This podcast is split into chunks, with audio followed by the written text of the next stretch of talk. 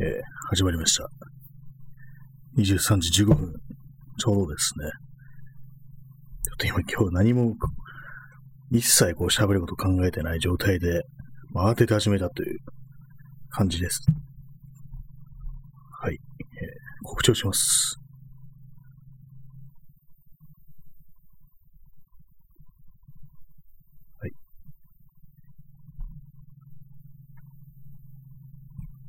今日ね、隙間が怖い人というタイトルなんですが、さて何を話をするのかっていう、まあ、特にそう話したいことがあってね、この隙間について話したいわけじゃないんですけども、隙間って言ってもあの私がよく読んでる漫画のウェブサイトではないです。普通にまあね、何かと何かの間っていう意味の隙間でございますけども、それちょっとマイクの位置調整しますね。ちょっと雑音、ノイズ入りますけども。はい、OK です。ちょっといつもそのマイクがね、L 字型なんですけども、曲げられるようになってるんですけども、それまっすぐの状態になったので、それをいつもと、いつものようにこう、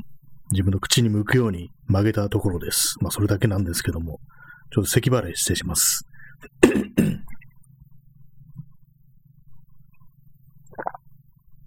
っと一瞬ミュートしますね。はい、ちょっと今、ミュートしてました。というわけで、2名の方いらっしゃいませ。なんていうね、ちょっとこういう風に言うと、ライブ配信っぽいですね。コメントとか読み上げたりすることはしてましたけども、ね、人数が増えるたびに挨拶っていうことは今までしてなかったので、なんか、そんなようなことをやってみるのもいいのかなというふうに思ったんですけども、まあ、結構この数字っていうのは上限っていうか、出たり入ったりっていうことが割と多いんで、まあね、誰、誰がいるのかわからないんで、その数字だけをしか見れないんですけども、まあそんなわけで本日も、またタイトルの通り、隙間が怖い人っていう、まあね、あんまりこう考えないでこのタイトルにしたんですけども、まあ、な要はなんか気になることってあるよねっていうね、ただそれだけの話なんですけども、隙間、隙間、あの私がよくまあ、しょっちゅう遊びに来た友人の家で、でまあ、結構ね、細長い感じの、まあ、マンションの部屋なんですけども、入ってこう、廊下があって、まっすぐね、廊下奥まで伸びてて、で、まあ、左に、こう、洗面所、ユニットバスみたいな感じであって、で、まあ、キッチンとかあったりするっていう感じなんですけども、で、まあ、その奥の、まあ、部屋に、のところに、こう、襖が、で閉じ、閉じれるんですよ。襖で閉じるってなんだって感じですけども、襖なんですよ。で、まあ、いつもそれ遊びに行って、まあ、部屋にいるんですけども、大体まあ、その、襖閉じてるんですね。でもなんかどういう理由なのかわかるんで、わかんないんですけども、たまになんかね、うっすら開けてる時あるんですよ、それを。まあ、二人でね、部屋の中にいる時に。なんかどうにもその、ね、隙間っていうのが私からね、こう、私の座ってるとこからすると、ちょうどなんか見えるんですよね。その向こうが、の暗がりみたいのが。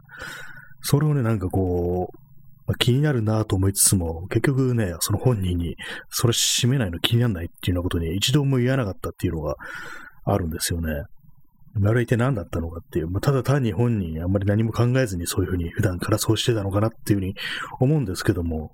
しっかり閉じてる時もあるんですよね、ピシッと。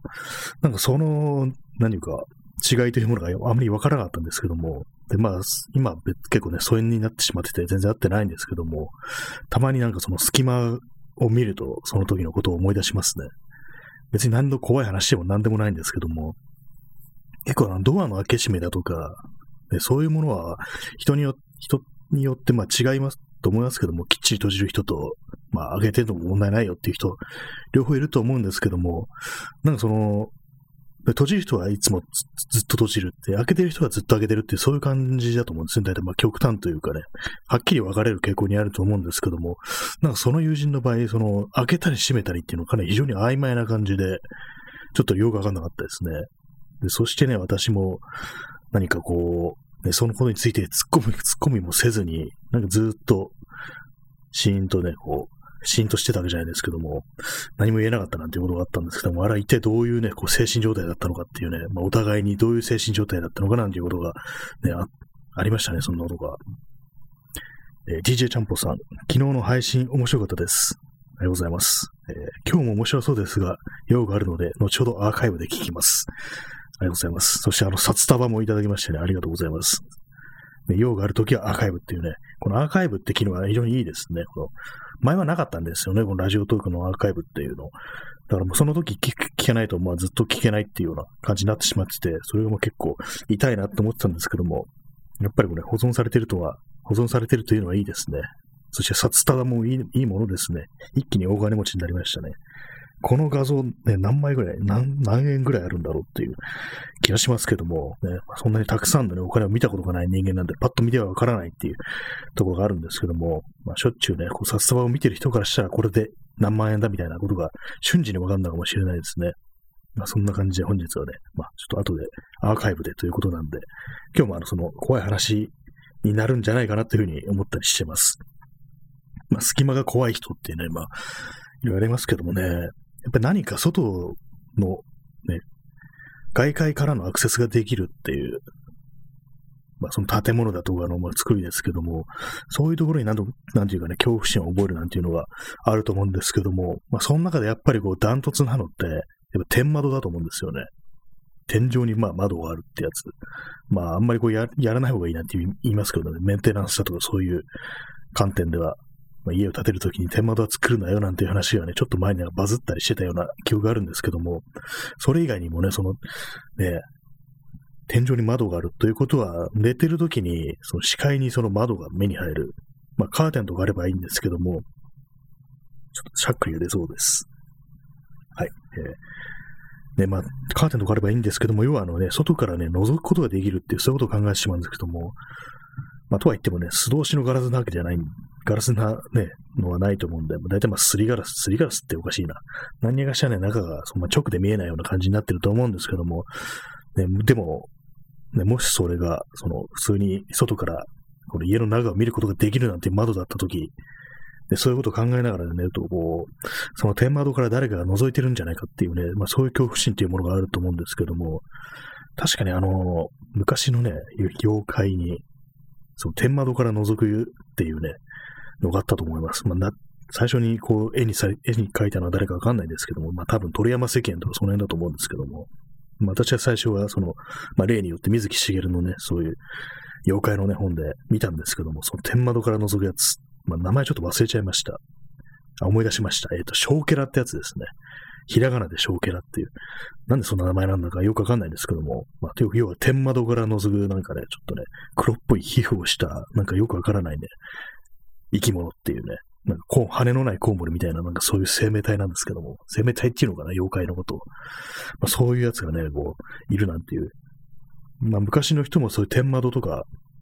から何か覗くんじゃないかっていう恐怖があったのではっていうね、ことですよね。ちょっと無理ちゃうんです。まあその頃からやっぱりね、その隙間だとか窓とかそういうものに対する恐怖というものがね、こう、あったんだなと思うんですけども、やっぱりこう高い位置にある窓っていうのは自分の手が届かないですから、いざね、こう何かが侵入してきたりとか、覗いてたりとかしても、すぐにこう手を伸ばしてピシャッと閉めたりすることはできないっていうか、ね、そういうところなんで、アクセスのなんか不便さっていうものが恐怖につながってると思うんですけども、まあ、こう私がね、こう前、昔見た、その怖い、ね、こう話、幼い頃に見た、そう本なんですけども、あの、山小屋に行って、まあちょっと吹雪いてきたんで、ちょっとこれはいかんと思って山小屋に入ったっていうことなんですけども、登山家が。で、まあ、夜はかすことになって、でも寝てるわけですよ。寝てるんですけども、まあ床にゴロって寝ますよね、山小屋ですから。ベッドなんてもの多分ないと思うんですけども、おそらくはまあ寝袋かなんかに入って、こう、床にゴロっと転がって寝てたと。で、まあそうすると、こう、なんとなくね、こう目線の行くあたりに、高い位置にこう、壁に窓があるっていう、小さな窓っていうね、人の顔がね、ちょうど覗けるぐらいの窓があるっていうことで、で、まあ、それをなんとなくね、こう、見ていったら、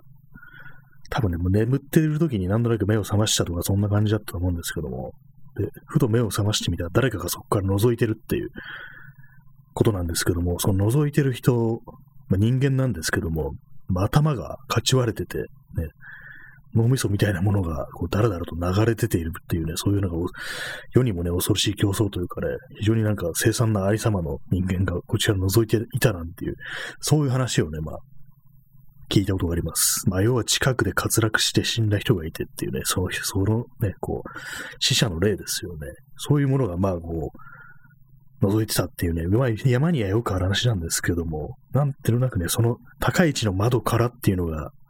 ね、恐怖のポイントかなっていう。普通だったら絶対そこを上がって登るこ、登ってこう、覗くことなんかできないぐらい高い位置にあるような、そういうところの窓から人が覗いてると。しかも頭かち割れてるってことですからね。なんかそういう、ちょっとね、ちょっとしたあのスパイスを加えると、ね、恐怖が倍化されるような気がします。そういうね、高い位置の窓から見てっていうね。だから私もね、その話のインパクト結構あって、その高い位置に窓があると何かが覗くのではないかっていう、ね、そういうようなね、恐怖みたいな、すり込まれたところありますね。皆様いかがでしょうかまあ、隙間とかね、こう、そういうものが怖いとか、まあ、高い位置にある窓が怖いとか、まあ、いろいろありますよね。結構窓、窓は怖いですよね。なんだかんだ言って。特にお風呂場の窓とか、まあ現実的な恐怖ですけども、なんか誰かが覗いてやしないかみたいな、そういうことを感じる人もいると思うんですけども、あの、よくあの窓、あの、取ってみたい、レバーみたいなのくるくる回すタイプのやつありますよね。そうすると、あの、開閉するみたいな形の窓があると思うんですけども、なんかこう、あれをね、くるくる回して、回し切った時に、まあ、外が見えるわけですよね。そしたらそこに誰かが立ってたなんて、そういう想像をすることがありませんか？私はなんかたまにあるんですよね。あれ、くるくるって回す窓をこう、全開にした瞬間、外に、ね、誰かが立っているなんていう、そういうちょっとね、恐ろしい話を、話じゃないですけども、そういう想像してしまいがちですね。えー、DJ 特命さん、えー、手の届かない高い位置。例えば天窓から誰かに覗かれても大丈夫。そう、ライフルさえあればね。全兵ライフル協会って。大体まあそうですよね。全兵ライフル協会はね、銃さえあればこんな事件は起きなかったっていう、ね、そういうことを言ってますからね。銃乱射に対して銃で対抗しようとするっていうね、ちょっとかなりどうかしてるタイプのね、あるだと思うんですけども、どんだけ銃万能なんだよって思うんですけども、そうですね、仮に天窓から誰かに覗かれてもね、銃があれば OK ですね。どの程度の銃がいいんですかね。結構距離ありますからね。ピストルよりもライフルの方がいいっていうやつですよね。まあそんなところでね、こう、本日はね、この放送のスポンサーは全米ライフル協会ということなんでね、大体今日毎毎回そのね、スポンサーの CM がいるということで、今日は全米ライフル協会の CM が入りました。はい。ちょっと座り直します。まあでも銃は、銃はね、たまに欲しくなりますね。なんかこう、違法ですけれども、何かこうね、そういう外外敵というものにね、なんかよくわからない外敵というものに対処したくなるっていうのはね、ちょっと妄想ですよね、こういう考え方って。結構危ないと思うんですけども、何かが自分の命を狙っているみたいな、何かどういう、なんか危険が迫っているのではっていうような、そういう恐怖というものが、もしかしたらね、人間のあれにあるのかもしれないですけども、特にまあそういう、まあ、例えばね、こう、まあ、日本人で言ったら、こう、今話したみたいに、そういう霊的なものに対する恐怖だとかね、そういうものが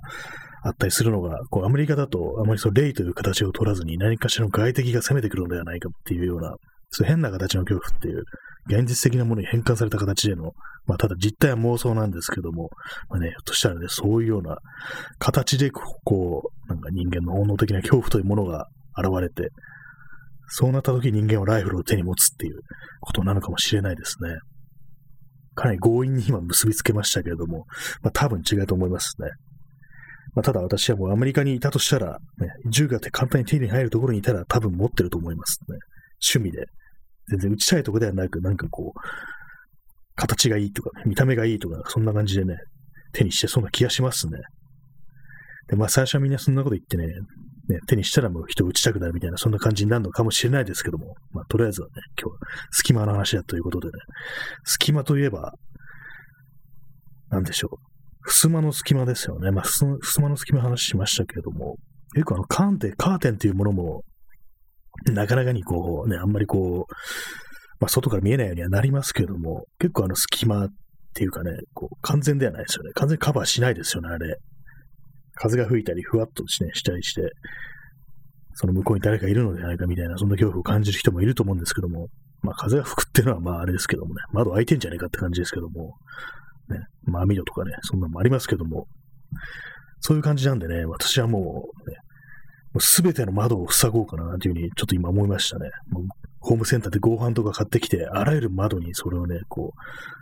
う、打ち付けて塞いでいくっていうね、そういうもう完全になんかもう、ね、何かに取り憑かれたような感じですよね。誰かが自分の命を狙ってるっていうね、そういう恐怖から異常な行動に走るっていう。それの行くすぐ先があの、プレッパーなのかなっていうことをふと思いました。あの、アメリカでこうね、こう、ドゥームズデーに備えて、ね、週末の日に備えてこう、武器とかを買い込み、弾薬を溜め込み、食料とかね、そういうものもすべてね、こう、備蓄すると、まあそういうような人たちがいるみたいなんですけども、まあ、あれも何なんですかね。結構趣味でやってるのか、それともなんか本当に何か世界が終わるというようなことを考えているのか、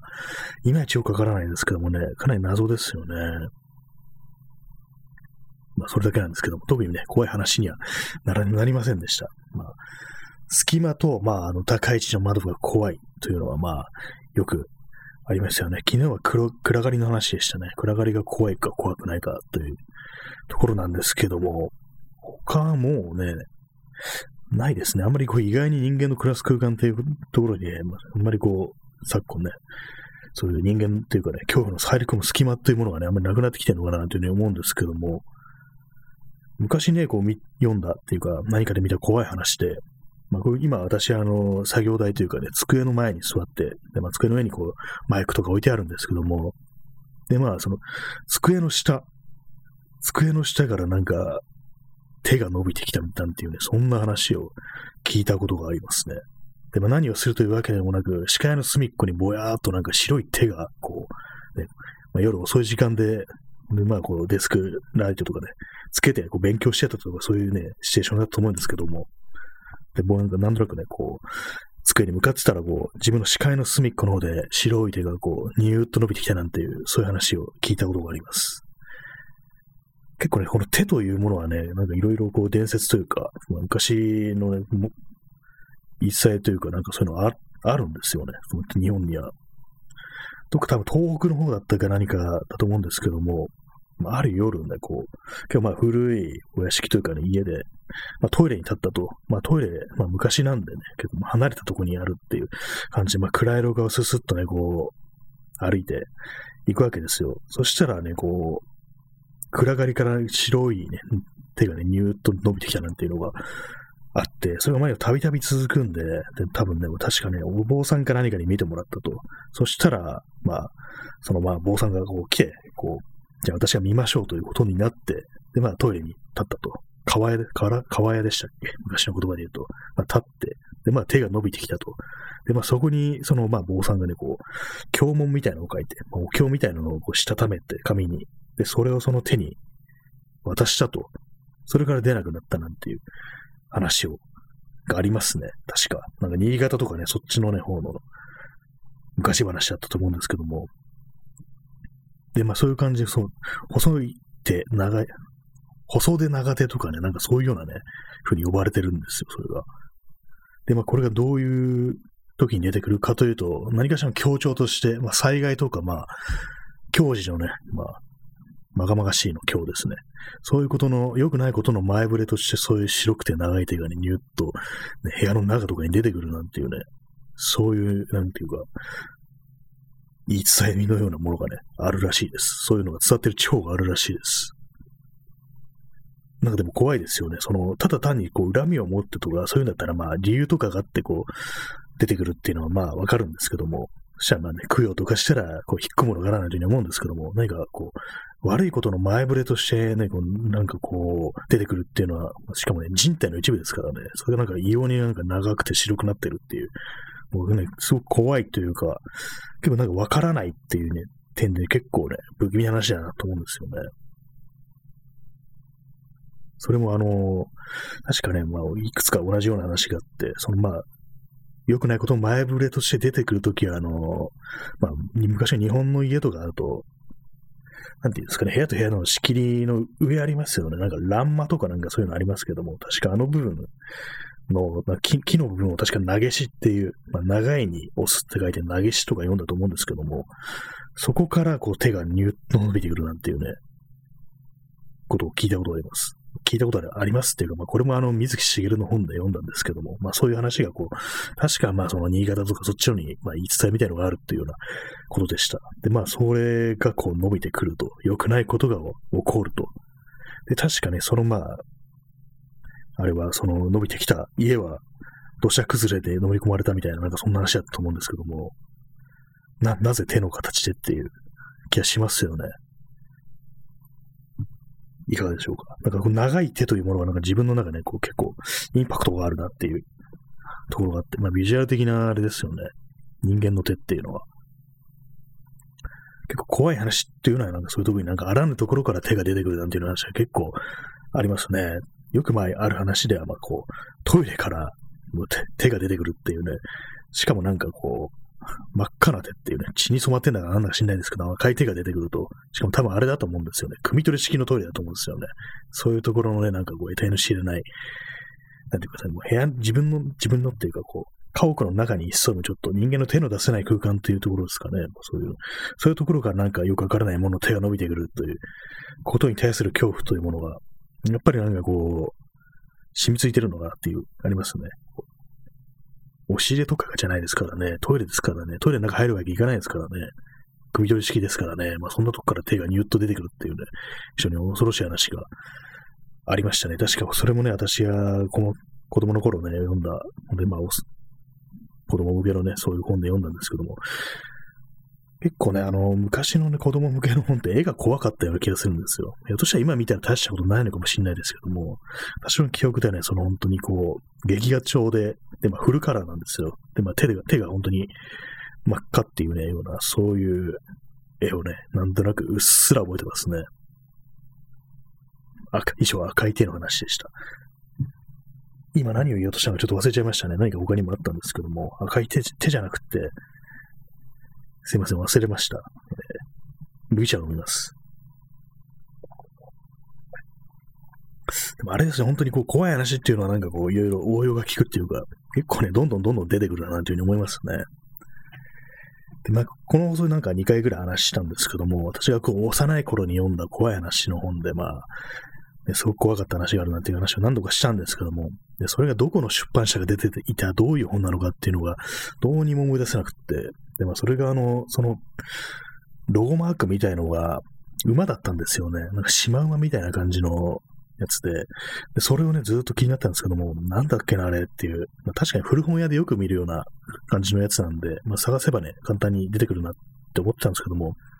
意外になんかこう、思いつかない、思いつかないというか、もう検索してもそういうのヒットしなくって、そういう感じでちょっとね、困ってたんですけども、今日ね、それ判明しました。それは、えー、っとですね、サラブックスっていう、まあ、サラブレッドブックスなんですけど、正式な、それを略してサラブックスなんていう、まあ、そういうシリーズがあって、で、まあ、確か二見消防とかそういうようなね、ところから出てるシリーズなんですけども、まあ、いろんなのがあったりして、なんかね、結構、刑事コロンボとかね、そういうのも出してたりして、別に怖い話を出し、のためのものではないということらしいんですけども、ただ結構ね、検索していったら、ここ心霊写真とか、なんかね、中岡俊也とかね、そういう名前の人がなんか結構数多くね、そういう心霊ものの本を出してるなっていうことがありまして、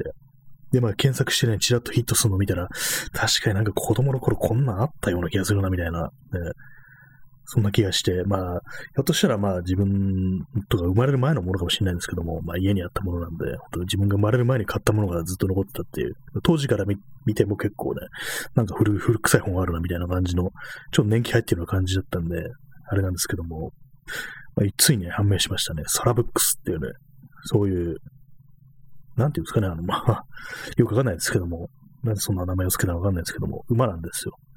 そのまあ、そのロゴマークがなんかどうも、ね、馬だったんですけども、なんか私の記憶の中でこう、シマウマみたいなものに勝手に変換されてて、よく見たらなんかその、シマ模様っぽく、デザイン的にシマ模様っぽくなってるから、なんだか自分がこう、シマウマだと思い込んでたと。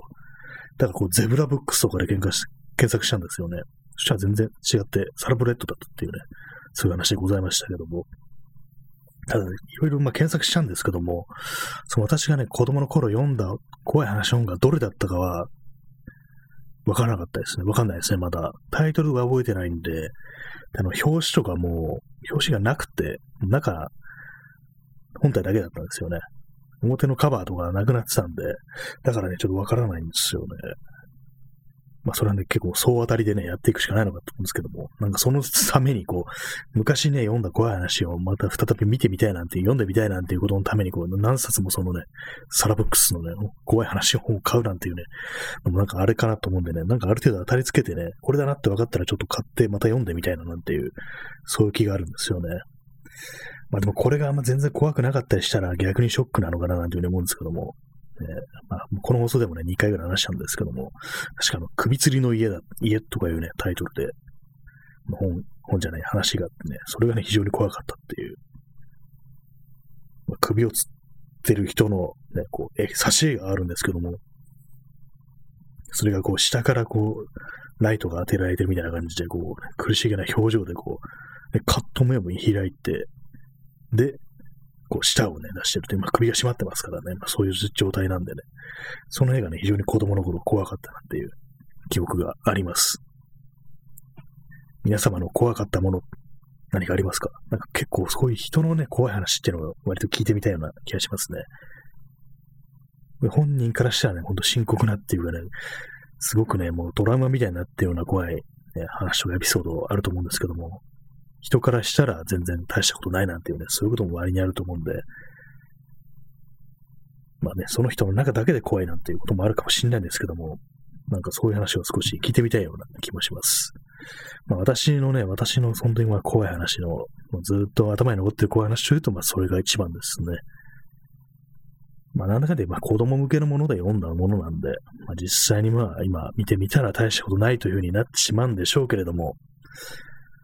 でもなんかね、こう、そのままにしておきたい気持ちもあるし、今一度確認してみたいというね、そういう気持ちもあるんですよね。けどね、私は絵本、絵本でもなんかちょっと怖いというか、まあ怖い半分なんかちょっと見てみたいっていうね、ちょっと不思議な感覚なんですけども、えっ、ー、と、昔の本、絵本で、あの、まあ、話自体は有名な話なんですけども、馬方とヤマンバっていうね、まあ、ヤマンバの話ですね。よくありますよね。これはいろんなね、こう人が本にしたりとかね、アニメになったりとかもしてますけども、私の読んだのは、その絵が、あの、ちぎり絵で表現されてるんですよ。ね、紙をちぎって、それを、いろんなね、色の紙をちぎって、それを絵のように仕立てていくっていうやつなんですけども、それがなんか子供頃妙に怖かったんですよね。っていうのもちぎり絵なんです。なんで、結構なんかその、描かれているものっていうかね、人のね、顔とかがなんかよちょっとよくわかんない感じなんですよね。ちょっと抽象画みたいになってんな、これみたいなのがあるんですけども、まあ、ある意味、こう、主役と言える、このヤマンバというのはね、割とはっきりとね、こう、人の形をしてるんですけども、それ以外のなんかこう、ね、追われてる人間のね、確かに、ゴンジュウとかいうね、そういうね、名前の男なんですけども、なんか妙なね、妙に曖昧な感じで、その、人の顔が表現されてるんで、それがなんかね、妙な、変な曖昧さで、それが変な恐怖をね、こう、かき立ててたなっていうのがあるんですよね。で、まあ、山んばに追われて、こう、まあ、自分の家に駆け込むと。で、まあ、その家の中でも入ってくるから、そう、梁の上に登るんですよ。まあ、柱とかを渡してある、あの、梁ですね。あの、天井の方にある。で、まあ、そこに登って息を潜めてると。で、まあ、そのうち山んば入ってきたんですけども、そいつが見つからないもんで、寝てしまったということなんですけども、でもまあ、天井、まあ、梁から降りられないわけですよ。下に山んばがいるから。降りてったら食われるなんていう形で。でもそうなんですけども、そのうち腹が減ってきて、で、まあその視界に餅が、下のね、こう、いろりのそばに餅があると。で、まあそれをね、食うぞっていうことになって、で、まあなんかあの、長いね、ヒカキ棒みたいなやつを使って、餅をプスッとして、いろりで炙って食べるっていうね、考えてみると結構謎ですよね。お前そんなもん食ったら場合かっていう感じですけどもね。そんなね、シーンがあったんですよね。それがなんか妙にね、そこのシーンが変な遠近感で表現されてて、なんかすごいね、ダイナミックな感じで、こう、針の方から、ニューって長い、こう、ヒカキ棒がね、伸び伸びてきてね、餅を炙ってるなんていうね、ちょっと変な絵がね、印象にあって、ね、それがね、たまにちょっとね、再び見てみたくなる時ありますね。はい、今日はね、隙間が怖い人という、まあ、例によって、またしても怖い話っていうところだったんですけども、本当に今ね、この放送開始5分前ぐらいに思いついたというね、隙間が怖い人というタイトル。それだけでね、こう30分持たせるようにしました。まあ、割にありますね、結構。まあ、隙間怖いですよね、なんだかんだ言って。私もね、こう、ピッチ閉めますからね、窓とか。窓っていうかドアとか。開いてるの気になって仕方ない方の人間ではありますね。そういうわけなんで。まあ、皆様、ひょっとしたらね、平気っていう人もいるかもしれないですけども、私は締めていきますというね、そういう話でございました。まあ、そんなわけで本日の放送、この辺りで終わりたいと思います。30分あっという間ですね。まあ、そんな感じで。それでは皆様、さようなら。